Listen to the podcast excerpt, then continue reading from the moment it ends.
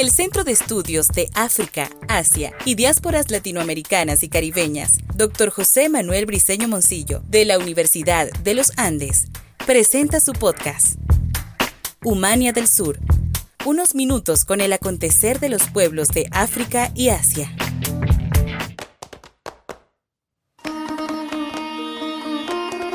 El Centro de Estudios de África y Asia de la Universidad de los Andes la Cátedra Libre India, siglo XXI, y la Asociación Latinoamericana de Estudios de Asia y África, ALADA, sección Venezuela, presentan un nuevo capítulo del podcast Humania del Sur, a propósito del Día Internacional del Yoga.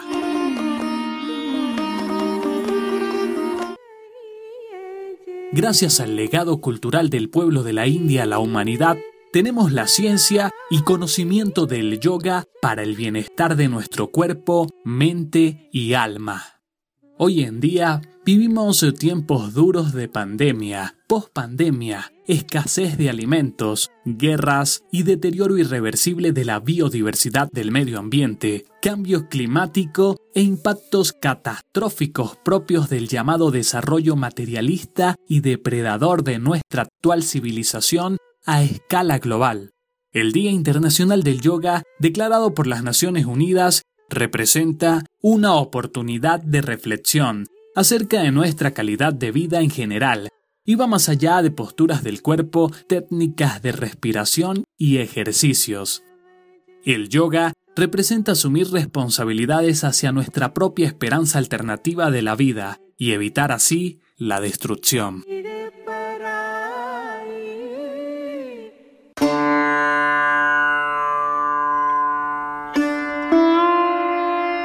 Nuestro invitado es el doctor Luis Guerrero, profesor del Departamento de Educación Física de la Facultad de Humanidades y Educación de la Universidad de los Andes, Mérida, Venezuela, comprometido en las enseñanzas del yoga, la salud integral, la alimentación, causas por la madre tierra y la investigación.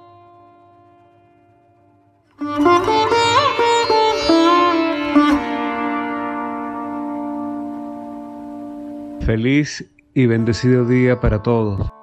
Soy el doctor Luis Guerrero, profesor titular de la Universidad de los Andes en Mérida, Venezuela, coordinador del Club de Yoga de la Universidad de los Andes, que tiene más de 40 años de haber sido creado. Además, como profesor de la universidad, coordino el laboratorio de fisiología del ejercicio y he enseñado durante casi 30 años fisiología del ejercicio y fundamentos científicos del entrenamiento tanto en pre como en posgrado. Son varios los libros que he escrito. El más conocido es el de Ejercicio para la Salud. También he escrito sobre fisiología del ejercicio, sobre estilo de vida y salud. Y el último libro es un texto para estudiantes de todo el país de educación física. Es una colección de cinco libros y este año se publicó el primer libro. Practico, estudio y enseño el yoga desde hace más de 40 años. Lo aprendí en la gran fraternidad universal. Conocí el yoga clásico, el yoga tradicional y esa fue la parte de entrada para ahondar en un sistema de vida diferente. Nosotros conservamos el yoga, digamos, ortodoxo en términos que no está vinculado a lo mercantil e igualmente evitamos banalizar su práctica. Estoy aquí para conversar con ustedes en torno al Día Internacional del Yoga que se celebra todos los años el 21 de junio. Hoy nuestro conversatorio gira en torno al yoga y especialmente pondremos acento en esta conversación en torno al Día Internacional del Yoga. Es bien conocido por todos que el yoga tuvo sus orígenes en la India. Es una práctica ancestral, diríamos milenaria. Su origen se pierde en la noche de los tiempos. Sin embargo, unos 5.000 años atrás aparecen los primeros textos organizados donde esta ciencia y arte se empieza a sistematizar y es en el sagrado Vedanta donde aparece ya el yoga como un sistema de vida, se crea todo un corpus teórico y filosófico con toda una metodología para alcanzar la emancipación, la liberación, como una práctica sobre todo mística y de autoconocimiento. En el corazón de el Vedanta está el canto del Señor, el Bhagavad Gita, que en sus 18 capítulos nos muestra cada uno una forma de alcanzar la realización, alcanzar el despertar. Y para ello, el yoga es la herramienta fundamental. La Organización de las Naciones Unidas hizo un reconocimiento especial al yoga y en una resolución muy importante se reconoció, valga la redundancia, al yoga como una práctica universal, como un patrimonio de la humanidad y se proclamó el 21 de junio como el Día Internacional del Yoga. Esto fue acordado en una resolución de la Organización de las Naciones Unidas en el mes de diciembre del año 2014.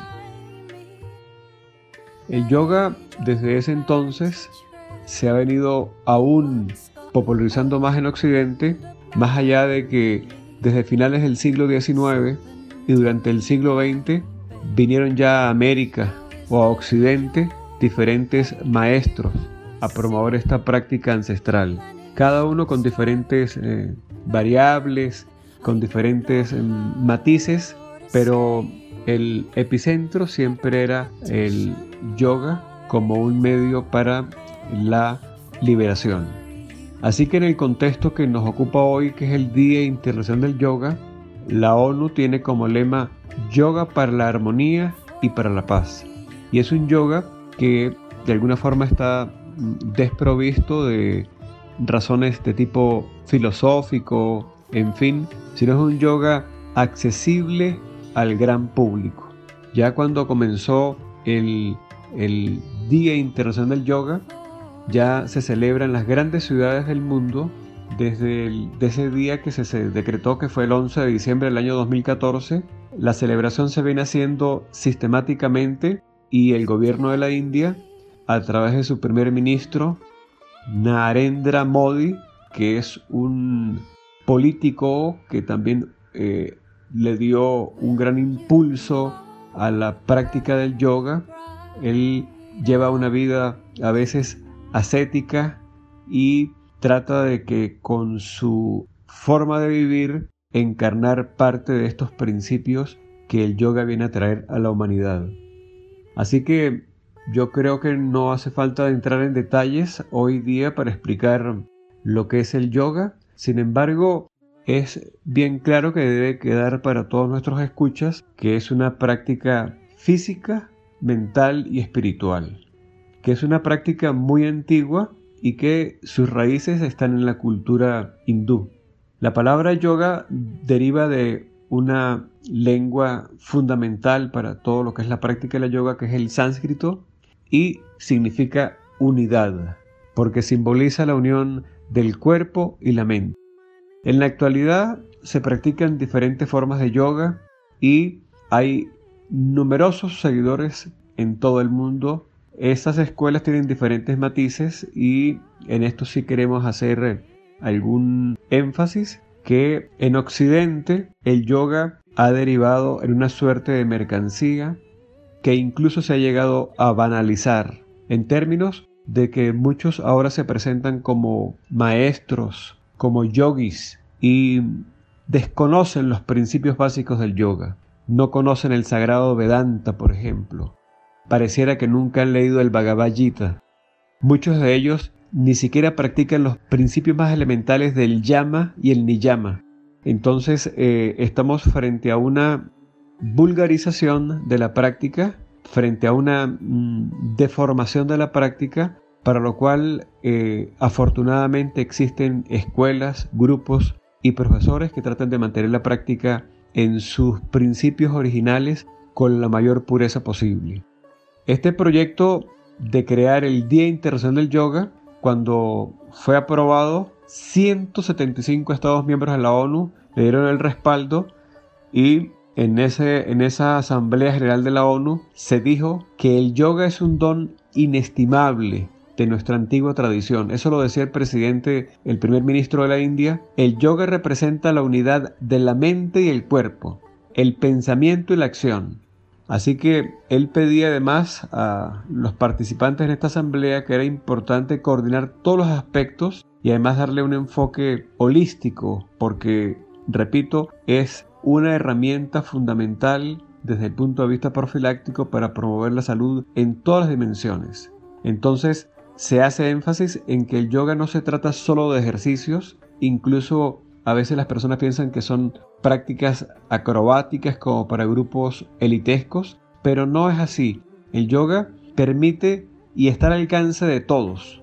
¿sí? Es una manera de poco a poco ir descubriendo el sentido de identidad de cada persona, de su conexión con el mundo, con la naturaleza, y el que se permite ahondar en la práctica y pueda abrevar en sus mm, raíces filosóficas, pues obviamente que puede encontrar un camino para su realización personal.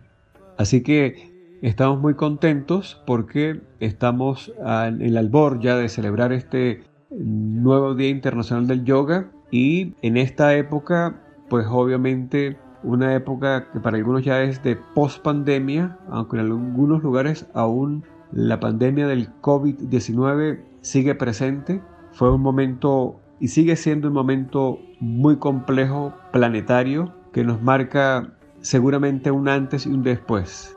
Muchos estamos en la certeza de que cuando aparecen este tipo de virus es porque hemos roto el equilibrio de la madre naturaleza. Esa homeostasis natural se rompe por justamente la acción humana y estos virus mutan y llegan al ser humano. Y luego en el ser humano, pues como ustedes saben, este virus ha tenido ya cientos de mutaciones Afortunadamente las últimas mutaciones son cada vez más débiles y ya estamos a punto de que la pandemia sea declarada una endemia. No obstante, esta circunstancia pandémica generó un sufrimiento, diríamos, psicológico y muchos problemas de salud mental. Eh, aparecieron o se acentuó aún la depresión, la ansiedad. Hoy día ese es un mercado muy importante de las grandes industrias de la farmacia vender medicamentos tanto antidepresivos como para regular la ansiedad.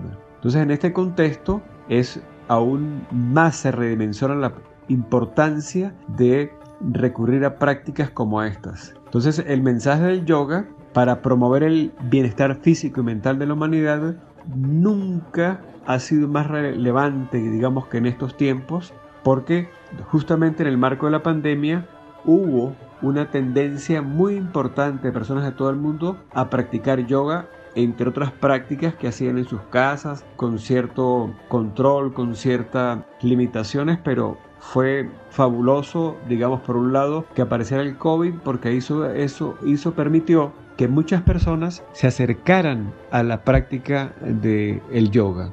Entonces, como hemos venido conversando, la esencia del yoga es el equilibrio no solo del cuerpo, del cuerpo en la mente, sino también el equilibrio en la relación humana con el mundo, porque ese es un elemento muy importante que tenemos que rescatar y que es por lo que muchos pensamos que apareció este tipo de pandemia planetaria. El yoga además enfatiza los valores de la atención plena, que están ahora muy de moda, ¿sí? La moderación, la disciplina, la perseverancia, la solidaridad, entre otros valores y virtudes que son muy importantes. Y cuando el yoga se aplica a comunidades y sociedades, el yoga también ofrece un camino para una vida sostenible que hoy día es fundamental en tiempos de cambio climático. Así que el yoga puede ser un instrumento importante en la búsqueda colectiva de la humanidad para promover un estilo de vida sostenible y en armonía con el planeta Tierra.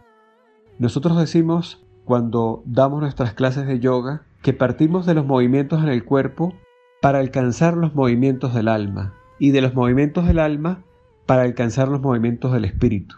Entonces, de acuerdo con este espíritu, el tema de las celebraciones del Día Mundial del Yoga, por ejemplo, en este año, yoga para la humanidad. O sea, ya el yoga no es monopolio de algún grupo en particular, de alguna secta filosófica, sino que el yoga entendámoslo como un patrimonio para toda la humanidad. Así que este año 2022 vamos a tener muchos eventos, eh, eventos, algunos eventos en línea. Hay toda una programación que ustedes pueden seguir. Por ejemplo, pueden visitar el sitio de internet de la ONU. Ahí aparecen los eventos en línea, las programaciones de eventos en todo el mundo.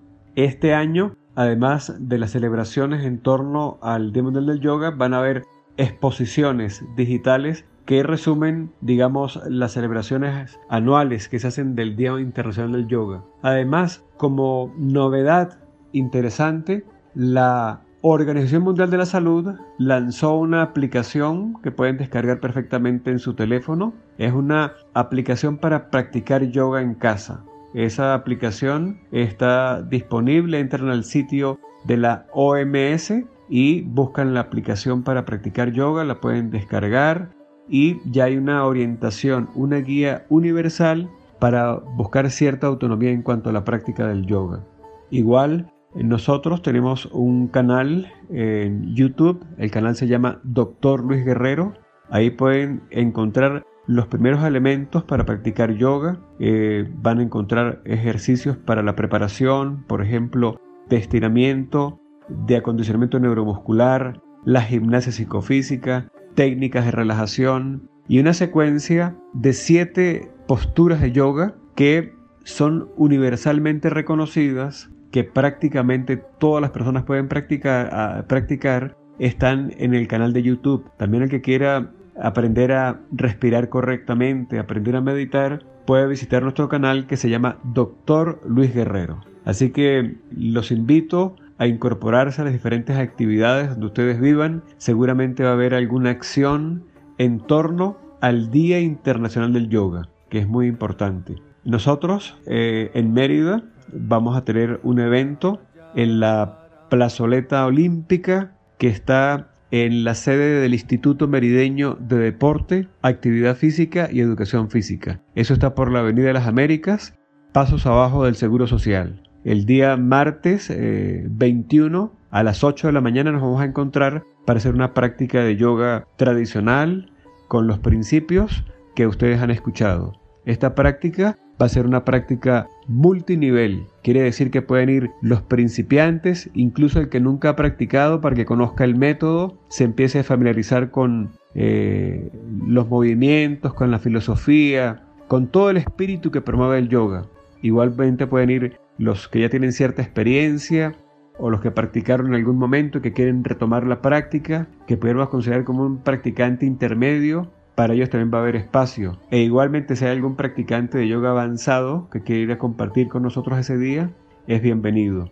Solo le pedimos a los participantes que van a ir a esta sesión de yoga ampliada, masiva, que lleven su tapete. Es muy importante llevar su tapete que en el mundo del yoga se le llama el mat. El yoga mat, un tapete cómodo, preferiblemente un poquito acolchadito y ropa cómoda para hacer ejercicio.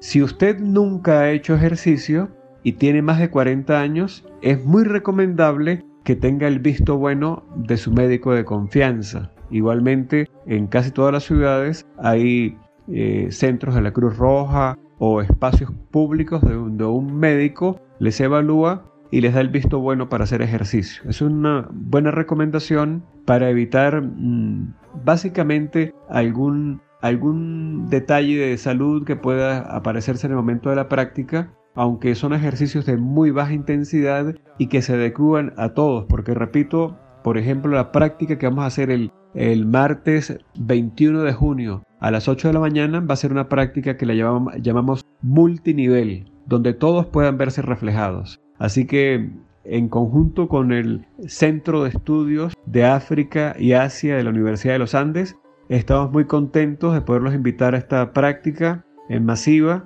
y en Mérida va a tener el apoyo de las autoridades eh, que dirigen el deporte del Estado y lo cual para nosotros también es un gran avance. Así que les reitero la invitación, repito, martes 21 de junio, 8 de la mañana, plazoleta olímpica del Instituto Merideño del Deporte, Actividad Física y Educación Física. Ahí nos veremos para compartir y tener una velada bien bonita en torno al Día Internacional del Yoga. Un gran abrazo para todos, que tengan todos un feliz y bendecido día.